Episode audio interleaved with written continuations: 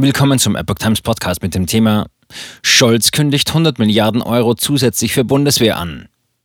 Ein Artikel von Epoch Times vom 27. Februar 2022.